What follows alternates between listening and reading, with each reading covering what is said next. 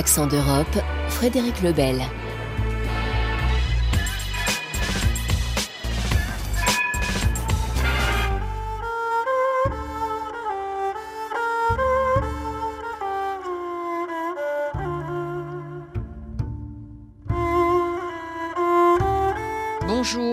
La Turquie compte ses morts après le séisme du 6 février dernier.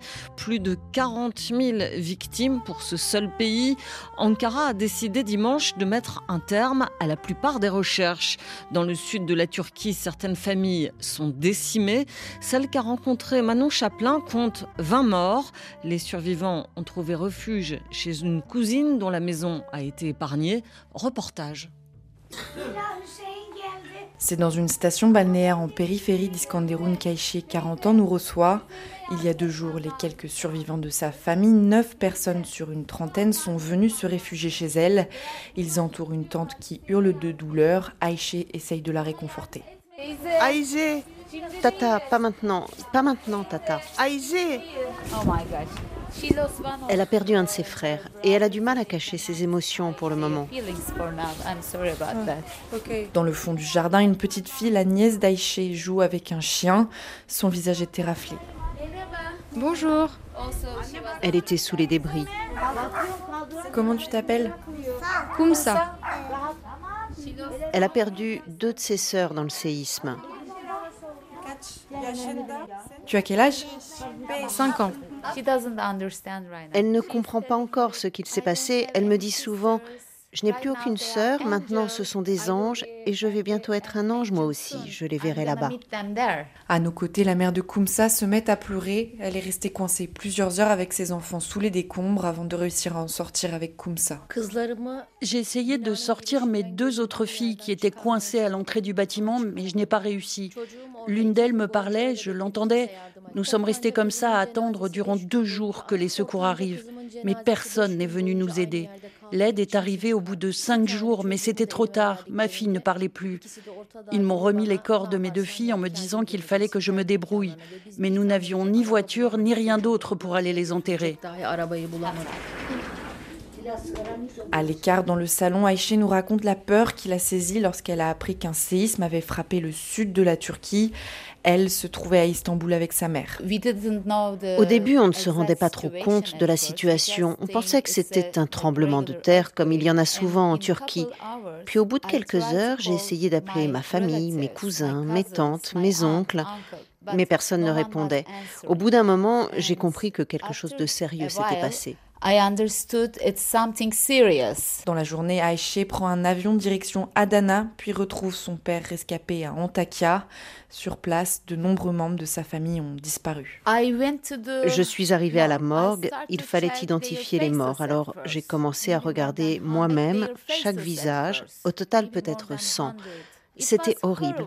Au bout d'un moment, j'ai reconnu deux membres de ma famille, puis j'en ai trouvé trois autres, et encore après, deux de plus.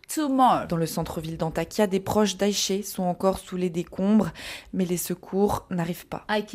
Je peux le jurer, il n'y avait personne sur place. Pourtant, j'entendais des voix sous les débris, tellement de voix. C'était horrible, je pensais que j'allais perdre la tête. Peut-être que je l'ai déjà perdue d'ailleurs, je ne sais pas. Soudain, Jesmé, l'une des tantes d'Aïché, rentre dans le salon. Elle tente de se calmer en se mettant de la glace sur le visage. Elle a du mal à contenir sa peine lorsqu'elle raconte son histoire. J'ai descendu les escaliers pieds nus et en pyjama, puis j'ai commencé à demander de l'aide. Il faisait si froid, j'étais gelée. Je me suis dit que mon fils allait venir me sauver. À ce moment-là, il m'a appelé, il m'a dit Maman, je suis là, je suis en vie. Et il a raccroché. J'ai pensé qu'il était en train d'aider d'autres personnes. Il est pompier. Alors j'ai attendu qu'il vienne me chercher. J'ai attendu près de 10 heures et il n'est jamais venu.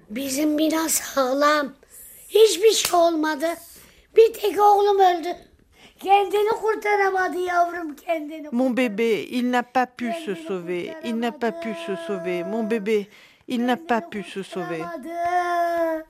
Dans la province du Hatay, tout le monde dénonce la lenteur des secours. Aïché accuse les autorités. Elle est persuadée que les aides ont été d'abord envoyées dans les provinces qui soutiennent l'AKP, le parti au pouvoir.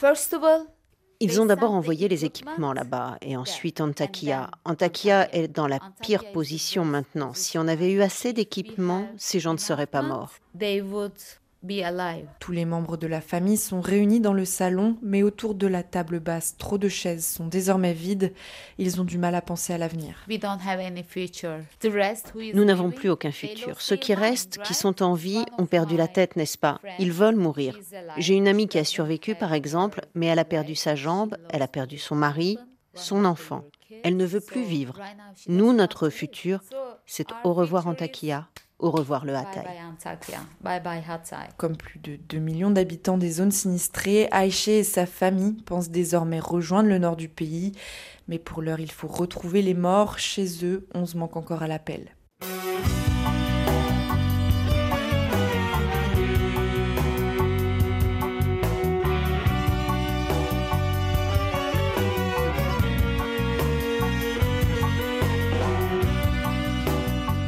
Le Kosovo fêtait le week-end dernier les 15 ans de son indépendance, alors que l'Union européenne tente de trouver un accord avec son ennemi historique, la Serbie. Les tensions sont toujours palpables. Dans la ville de Mitrovica, les incidents se sont multipliés ces derniers mois entre les quartiers nord à majorité serbe et le sud de la ville à majorité albanaise. Et pourtant, la ville a un passé cosmopolite et ouvrier. Sur place, le reportage de Simon Rico. Ces dernières semaines, Mitrovica s'est retrouvé sous l'eau. Gonflé par d'inhabituelles pluies hivernales, conséquence du réchauffement climatique, l'Ibar a débordé et inondé Bosnechka Mahala, le seul quartier encore vraiment mixte de la ville, divisé. C'est la zone qui fait tampon entre la rive sud albanaise et la rive nord serbe. Ici, comme dans toute l'agglomération, l'ambiance est pesante. Depuis la fin de l'été dernier, les crises s'enchaînent et les ONG qui essaient depuis des années de reconnecter les communautés s'inquiètent. Marko Milenkovic est l'un des activistes de la New Social Initiative. Depuis plusieurs mois, la situation est mauvaise. Les tensions sont fortes dans tout le nord. On a assisté à une multiplication des incidents. Les unités spéciales de la police du Kosovo qui ont été déployées ne se sont toujours pas retirées alors même que c'est l'une des principales revendications de la population serbe. Cela nuit bien sûr à nos actions, à notre travail de réconciliation. Il y a beaucoup de stress en ce moment. Les gens se replient sur eux-mêmes. Début novembre, les élus et les cadres serbes des institutions du Kosovo ont démissionné en bloc sous la pression de Belgrade. La tension était à son maximum alors que les autorités de Pristina menaçaient d'une amende tous les véhicules qui n'auraient pas changé leur plaque serbe datant d'avant l'indépendance. En décembre, quand des barricades ont été dressées au nord de Mitrovica, le gouvernement kosovar a déployé en masse la police spéciale pour marquer sa souveraineté sur cette zone majoritairement serbe. Anna est la maman d'une petite fille de deux ans. Le grand défi, c'est d'essayer que les enfants de chaque communauté arrêtent de regarder les autres comme des ennemis et qu'ils voient plutôt ce qu'ils ont en commun. Malheureusement, cela devient de plus en plus compliqué à cause de tout ce qu'ils entendent de la part des adultes et des médias, qui ressassent sans cesse le passé et disent que nous ne pouvons pas être amis. À Mitrovica Nord, les symboles du Kosovo restent invisibles. Les drapeaux serbes flottent partout et les murs sont couverts de graffitis qui proclament Ici, c'est la Serbie. Les achats se règlent en dinars et pas en euros, la monnaie légale du Kosovo. Le magistrat Marko Jakcic, lui, ne croit plus qu'une vie commune soit possible. Depuis la fin de la guerre, on nous répète que le Kosovo devrait être un État multi-ethnique. Or, le principal problème pour qu'il y ait une vie commune possible entre les Serbes et les Albanais, c'est la langue. Les gens ne se parlent plus parce qu'ils ne se comprennent plus. Et ce problème de communication ne cesse de s'aggraver vu que les jeunes générations, tant les Serbes que les Albanais, ne connaissent plus la langue de l'autre. Le fossé se creuse de plus en plus. Et pourtant, la population de Mitrovica Nord n'est pas monoethnique.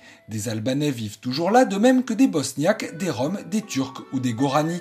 Cette mixité est liée à l'histoire de ce bastion industriel, connu à l'époque yougoslave pour son identité cosmopolite. Pour certains anciens, Mitrovica c'est toujours la ville du jazz et du rock and roll, des musiques qui rassemblaient toutes les communautés. Skender Sadikou, la soixantaine, s'en souvient encore comme si c'était hier. Cet Albanais, qui a étudié en Croatie, a décidé de revenir s'installer à Mitrovica Nord, début 2020, là où il vivait avant la guerre. Mes proches ont été un peu surpris par mon choix, mais personne ne m'a pris pour un fou. Ils savaient bien à quel point je suis lié sentimentalement à Mitrovica Nord. J'ai été très bien accueilli par mes vieux voisins. Ils m'ont demandé des nouvelles de ma famille et moi des leurs. Ce sont des choses normales entre voisins. Tout le monde ici veut avoir une vie normale.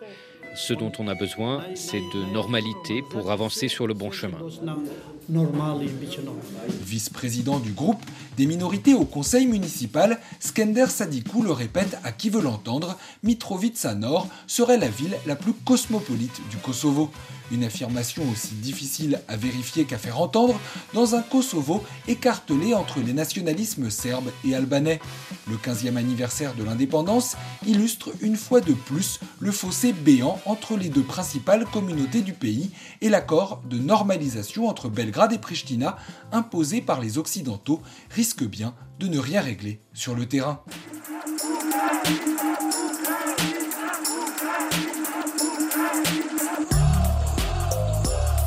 Le 24 février marquera les un an de l'agression russe en Ukraine et du début de la guerre. Un immense défi pour l'Europe qui a su faire front commun. Mais si Bruxelles a réussi à maintenir le cap des sanctions et du soutien à Kiev, à l'intérieur des États, c'est une autre histoire. Les divisions sont là.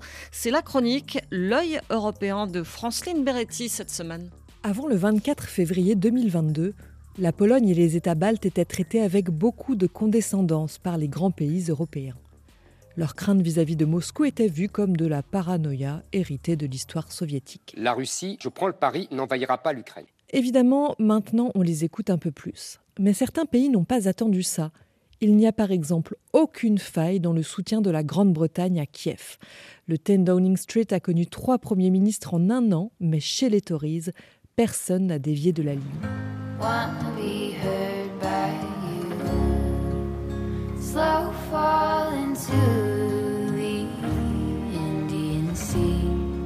Au contraire, on a même eu le droit à un petit clip de Noël avec de la musique chamallow pour expliquer que Londres ne lâcherait pas les Ukrainiens. Le gouvernement anglais en fait un argument politique fort. Alors que pendant ce temps, en Italie, Silvio Berlusconi fait un sale coup à son propre gouvernement et à la présidente du Conseil, Giorgia Meloni, qui s'affiche volontiers aux côtés de Volodymyr Zelensky. Moi, si j'avais été président du Conseil, je n'aurais jamais été parlé à Zelensky parce que, comme vous le savez, nous assistons à la dévastation de son pays et à la tragédie vécue par ses soldats et les civils. Il suffirait qu'il cesse d'attaquer les deux républiques autonomes du Donbass et cela serait bien pris. Ah, c'est imparable. Si Zelensky avait lâché son pays aux Russes depuis le début, il n'y aurait pas eu de guerre.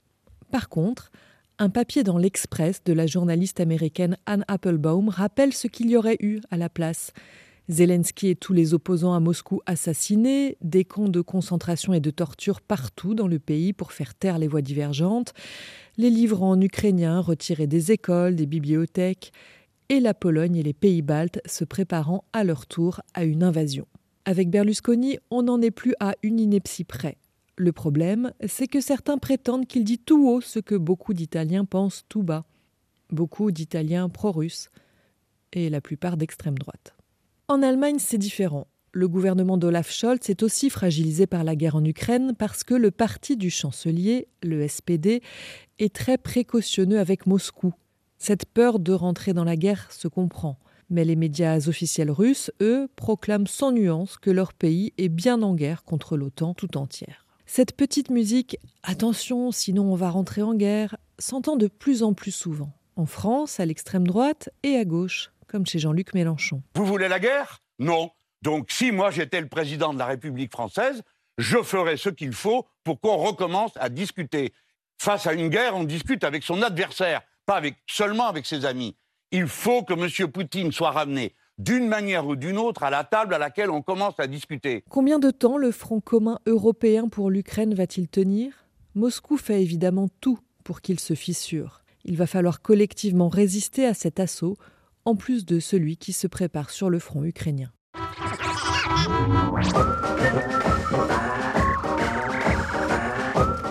Quelle stratégie face à l'inflation et la baisse du pouvoir d'achat? Jamais les Français n'ont autant réduit leur consommation en nourriture depuis 1960.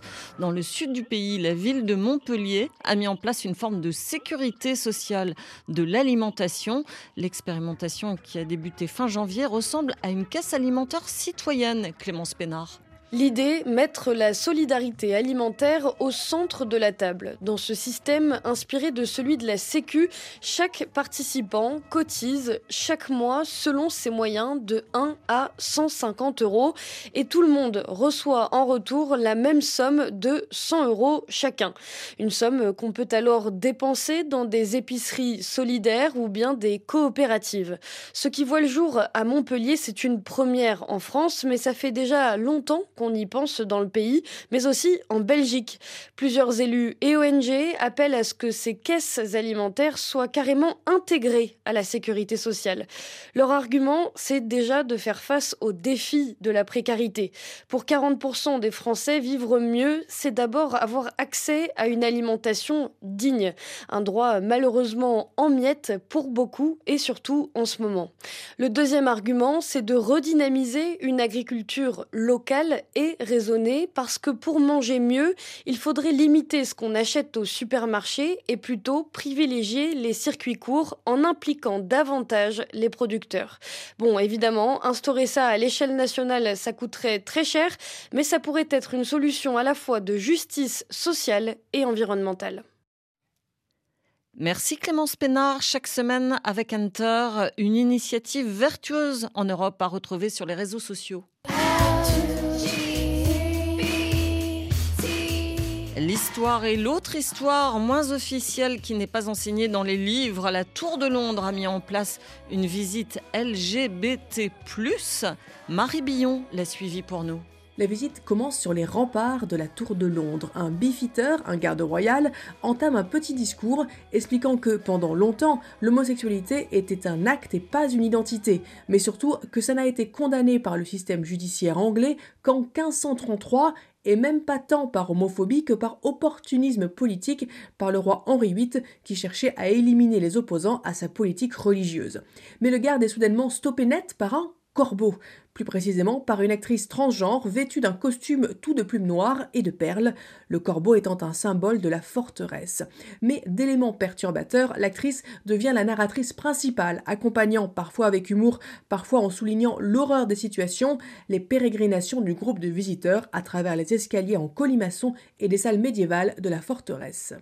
Le premier arrêt est dans l'une des salles les plus anciennes. On y rencontre le roi James Ier, joué par une actrice. Les organisateurs assument complètement le fait que le monarque ait été appelé Queen James pour les faveurs politiques et personnelles qu'il a accordées à plusieurs hommes pendant son règne. Ce n'est pas un péché si c'est le roi qui commet l'acte, car le roi est choisi par Dieu et ne peut pas l'offenser, explique James, montrant que la condamnation morale et judiciaire de l'homosexualité était tout sauf automatique au XVIIe siècle. Et puis, c'est un bond en arrière. Dans la chambre reconstruite à la manière du XIIIe siècle, on retrouve le roi Édouard II, joué par la même actrice aux côtés de l'un de ses amants présumés, Pierce Gaveston. Tous deux finiront assassinés de la pire manière qui soit, selon la légende, puisque le monarque aurait péri avec un tisonnier brûlant inséré dans son anus. Le troisième et dernier épisode se joue dans la cour de la forteresse, et puis dans le bâtiment qui servait de prison pour le dernier jour des condamnés à mort, on y rencontre Roger Casement, un nationaliste irlandais exécuté en 1916 pour trahison. Mais la manière dont sa dépouille a été traitée est un signe qu'il a reçu un traitement spécialement dégradant, certainement dû à son homosexualité, raconte le beefeater qui a retrouvé le groupe. La visite se termine sur le parvis, illuminé aux couleurs du drapeau arc-en-ciel. Un cierge électronique est donné à chaque visiteur. Allumons une bougie pour nous souvenir, conclut le garde. Accent d'Europe était réalisé aujourd'hui par Guillaume Buffet. Retrouvez-nous sur les réseaux sociaux. À demain.